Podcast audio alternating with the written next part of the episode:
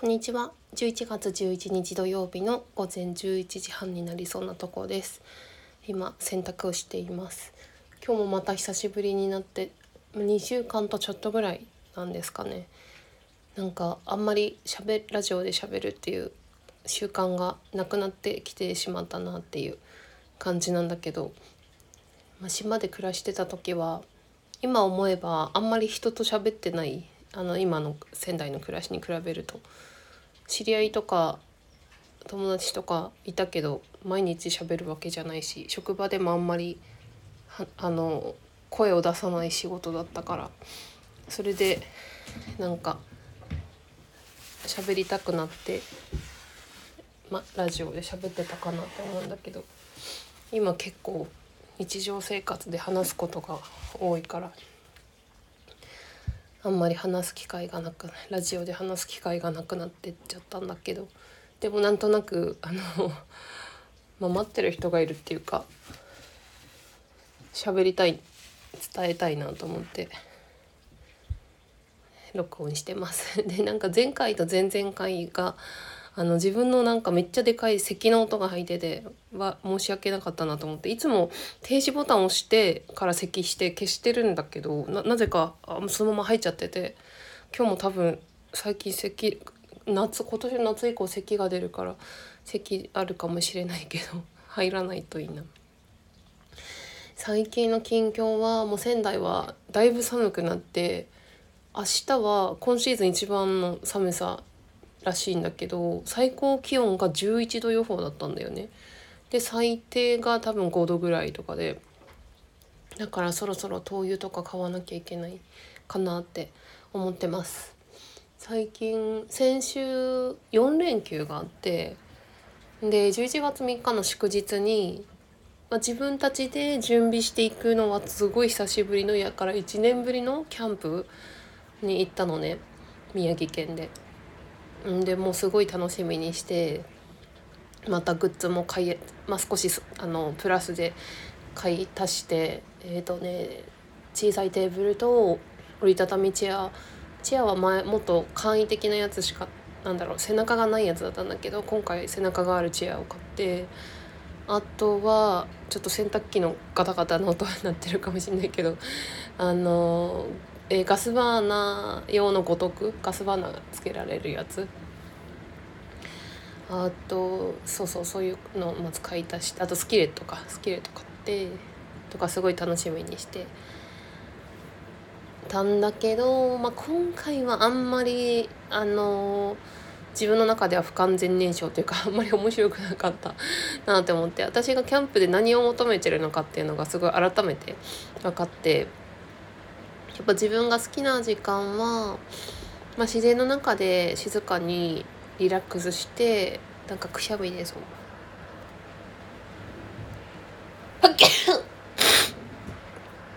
今一回止めてくしゃみしたんでくしゃみの音は入ってないはずなんだけど えっ、とあの自然の中で静かに過ごすそして何かお酒飲んだり食べ物食べたりコーヒー飲んだりとか。なんだけど今回は初めてのキャンプ場だったんだけどあの結構混んでてあ今ちょっと洗濯機がピーピーってなってるんで今洗濯機の脱水ボタンを押してる来たんですけどうちのも洗濯機が壊れてるんで洗濯が普通に洗濯機のが終わってもぐしょぐしょなんですよねだから必ずもう一回脱水ボタンを押さなきゃいけなくて今押してきたんですけどなんかね1ヶ月前にキャンプ場予約したんだけどその時もうすでにオートサイトっていうオートサイトっていうのは車の乗り入れができて電源があったりするんだけど、まあ、もう満室満席になっててであのフリーサイトしか空いてなかったんだよね。で行ったらね結構混んでてまあ、自分もそんなにキャンプまだだって3回ぐらいしかやってないからどのぐらいのレベルが普通なのか分かんないけどなんかもうとファミリーも多かったし、まあ、祝日の3連休っていうこともあったからなんか隣のあの人のもうおしゃべりとか子供たちの声とか聞こえてくる。だから朝も夜も、うん、なんかあんまりゆっくり静かに過ごせなくてそのにあいまいちだったなと思ったけどでもまあだからこそ自分が何を求めてるかとか自分がどういう状態がやっぱり好き好きなのか居心地がいいのかっていうのもさらに分かったなと思います。まあ、でも良かった点はあのすごい冷えて、まあ、その時も最低気温5度とかで、まあ、夜寝る時大丈夫寒くない大丈夫かなと思ったんだけどあのしえっと、まあ、シャワーコインシャワーを借りて、ね、首の辺りとか足の辺りとかあのしっかり温めてでレギンスももう重ね履きして靴下重ね履きしてたらあんま寒くなくてもう体が温まってる状態であまた洗濯機が ピーピーになってる、うん、だからなんかね寒くなかったっていうのは良かった。1年前も11月にキャンプしたんだけどその時も寒くなくてやっぱ寒く体をやっぱ温めるっていうのが大事でで今回そのキャンプ行く前にもう一回まあ、図書館で借りたキャンプ本読んだんだけどこれ勉強になったことがあってなんか寒い時に例えば上着がまあそれキャンプとか別に関係なく日常的なことでなんか例えばなんだけど部屋の中にいる時に寒いとか店の中にいる時に寒いで上着持ってる。でも今これを着るとこれから外に出た時にもっと寒くなるからだから後で着るように取っとくみたいな考え方ってあるじゃないですか。今もう着ちゃったらもっと寒くなるってよく言うし私もそれ分かるっていうかそういうのやってた気がするんだけどそれねダメなんだってあの一回体って冷えるとあの元に戻りにくいからやっぱり体が冷える前にもう温めとかなきゃいけなくてだからもう少しでも寒いと思ったらもう着る後でもっと寒くなるからとかじゃなくて先に着るっていうのが大事っていうのを知って、はい、勉強になったなっていうこととあとはあの前回よりこうバージョンアップしてあの前回は焚き火料理をやらなかったんだけど今回初めて焚き火であの焚き火の上にえっ、ー、と何て言うんだっけ あの網みたいなの置いてスキレット置いてアヒージョを作ったりラーメンのお湯茹でたりとかそういう焚き火料理ってちょっと火力が安定しないから難しいっていう風なイメージ、まあ、聞いてたんだけどそれができたっていうこととあとそのちょっと夕方もう日の入りの4時半ぐらいに遅い時間に着いちゃって初めて買ったそのガスのガスバーナーのやつがなかなかはまらなくてでしかも暗いから全然もうやり方分かんなくてで危険だからちょっとやめようってなってやめようってなったのね。で嫌になったっていうか やめようってしたのね。でだからいつも通り五徳に着火剤で火つけて料理したりしてたんだけど朝に明るい状態でそのガスバーナーのやつもう一回試したらまあ本当はちょっと説明書見たらそのガスコンロとその器具があのブランド品というかこえ一致してないとダメだって書かれてて一致してないやつ買っちゃったのねガスバーナーを。ガスコンロを。ガスコンロじゃないやなんてだっけ？ガスガス、まあ、あの細長いガス。でも朝の明るいとこでやったらぴったりはまってそれで火がついて目玉焼き作ったりしてなんかそういうできなかったことができるようになったとかあの前のよりもバージョンアップしてるとかなんかキャンプってそういうのがすごい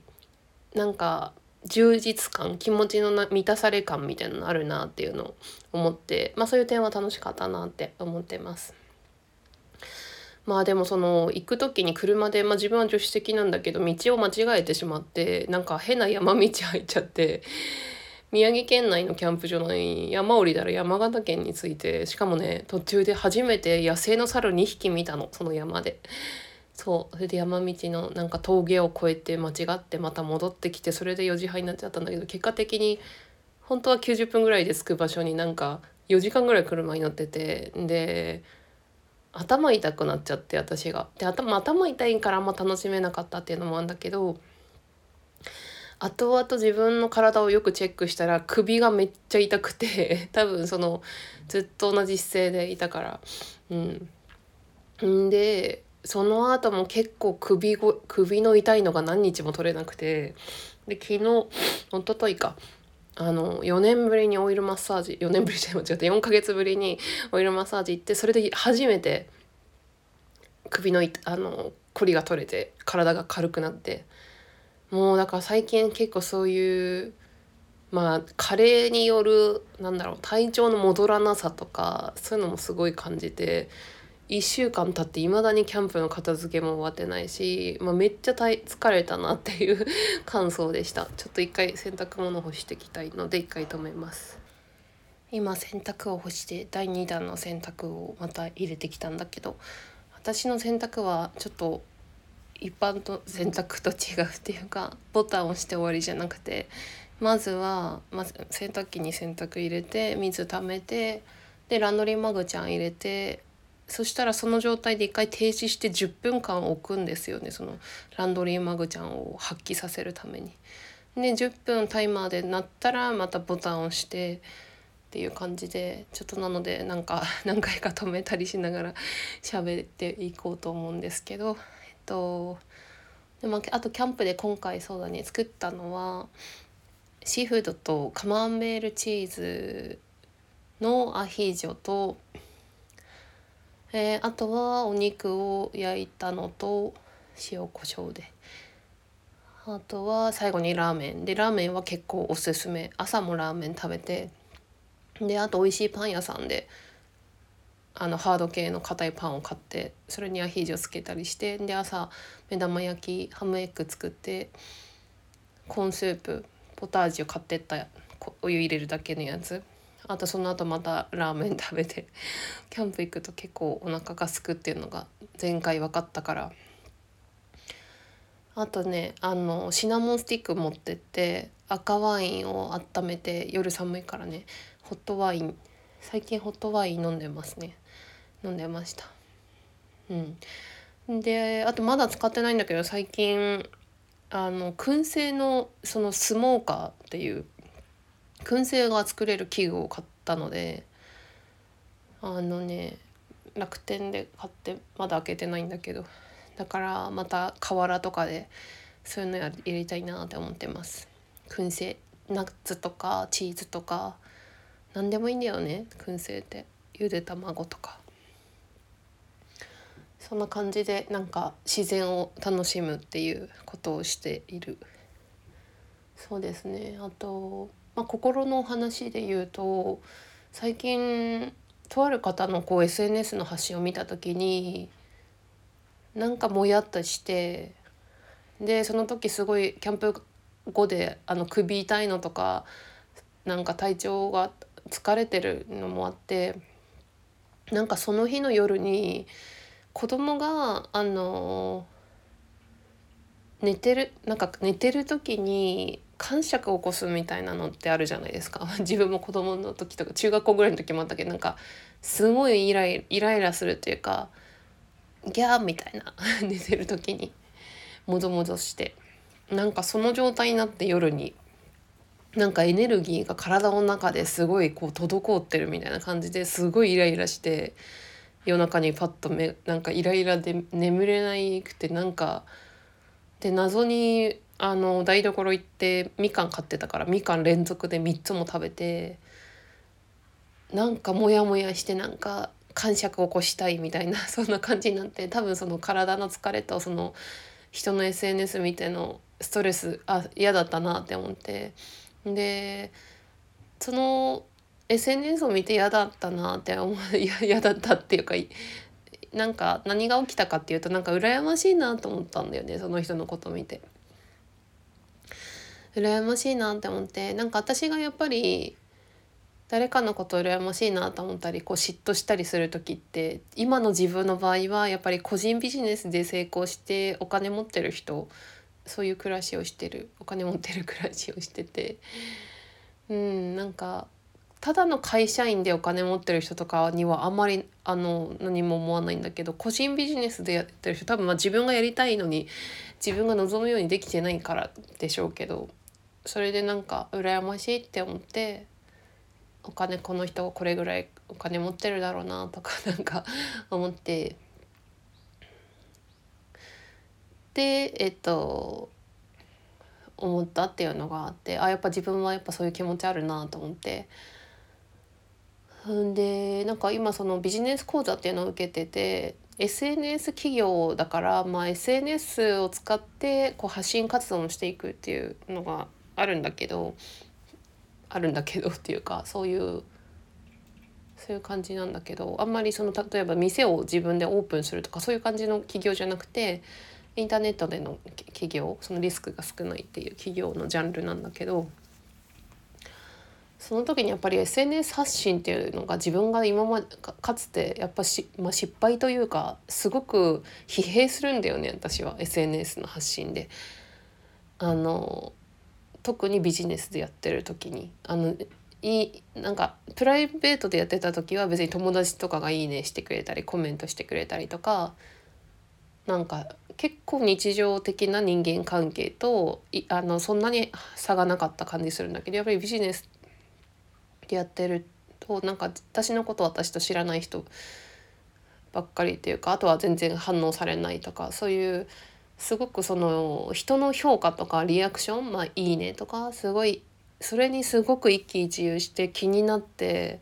すっごい疲れてだからやめちゃったんだけど。なんかでもその私がいいなって思った人はそういうのも成功してる人ですごいファンが多くついてて。そういうのも。でもなんか私はまたその SNS 発信とかするのかなって思って。まあ、別にさ自分がやりたくなかったらやらなきゃいいんだけど。でも自分がやりたいことをするためにはそういうツールも使う必要があるのかなと思った時に。まあなんで一喜一憂するんだろうって思って、まあ、結局それって承認欲求みたいなのがあるよねって思って。でで承認欲求でなんか久しぶりにネットで検索して、まあ、承認欲求はね、人間は必ずあるものだからそれを抗うんじゃなくて、まあ、自分にもそれのがあるよねっていうふうにまず認めるっていうことででやっぱし自分の承認欲求を満たしてあげるっていうのがある程度満たしてあげるっていうのが大事だしあと結構そのこうすると満たされるよっていうのが他人の承認欲求を満たしてあげると自分の承認欲求も満たされるって書いてて。まあ、それは結構あるよねと思うんだよね。そのまあ、人の役に立つ自分その人に役に立ってその人に喜んでもらうそうすると自分も嬉しいみたいな、まあ、他者貢献と一緒だけどそういうのを見たりしてまあでも私は結局その夜中のむしゃくしゃして感触を起こしたい時に思ったのが首が痛かったからでうまく眠れないしやっぱり体を整えるのが大事だよなって思ってもう次の日にマッサージ予約してなんか今月はちょっと節約しようと思ってあんまりあの必要最低限のお金以外使えはないつもりだったんだけどなぜかというと先月がオーバーしたから。まあでもこれはあの必要だと思ってマッサージしたの。予約して。そしたらすごい軽くなって、うん、結構今年思うのがなんかメンタルで不調な時って結局、まあ、つい最近までもあったけど仕事で緊張して例えば手に汗をかくとか仕事なんか不安があるとか不安とか緊張とか結局さ症状として出てるじゃん。その手に汗かくとか。眠れなかったと首が痛いとかさなんかやっぱり感情って体で感じてるからやっぱ体を整えるってめっちゃ大事だよなってすごい思ってる。まあ、もちろんその自分の気持ちをまあ、あのネガティブにさせる何か環境要因があるんだったらそこから離れるっていうのはもちろん大事だけどまずはなんか体の方を安心させるにはどうしたらいいのかっていう体を安心させてあげるっていうのが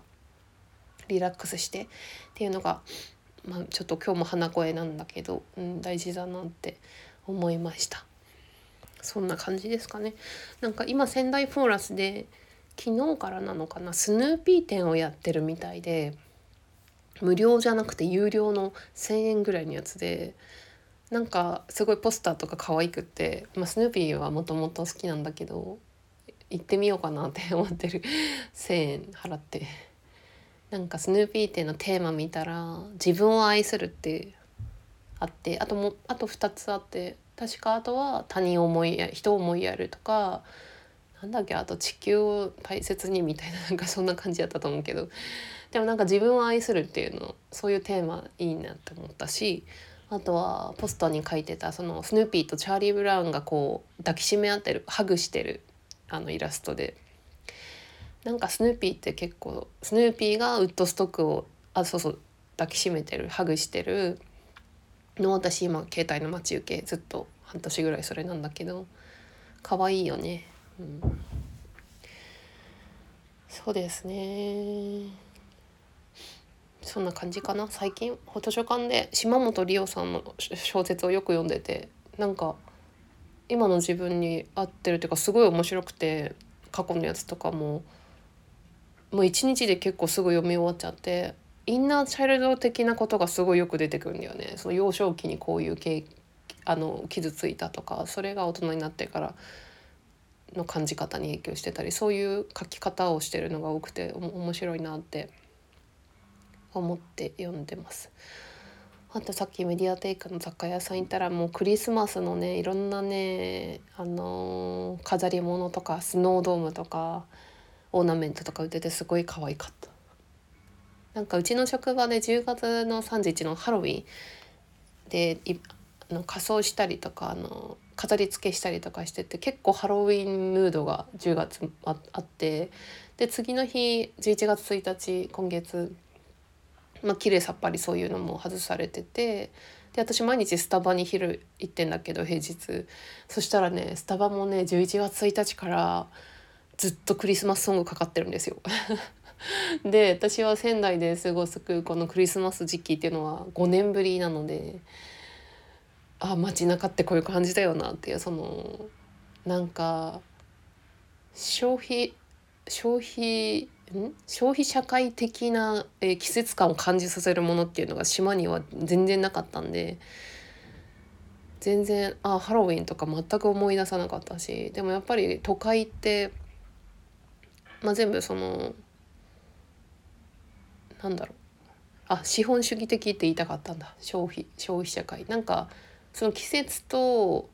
季節が消費に結びついてるっていうかそういうのがすごい感じるしもう毎日毎日クリスマスソング聴いてクリスマスの雑貨が目に入ってなんか欲しいなって思ったりとか。そんな感じの11月ですよね。うん。そんなところで終わりにしようかな。はい。じゃあ聞いてくださってありがとうございました。良い週末をお過ごしください。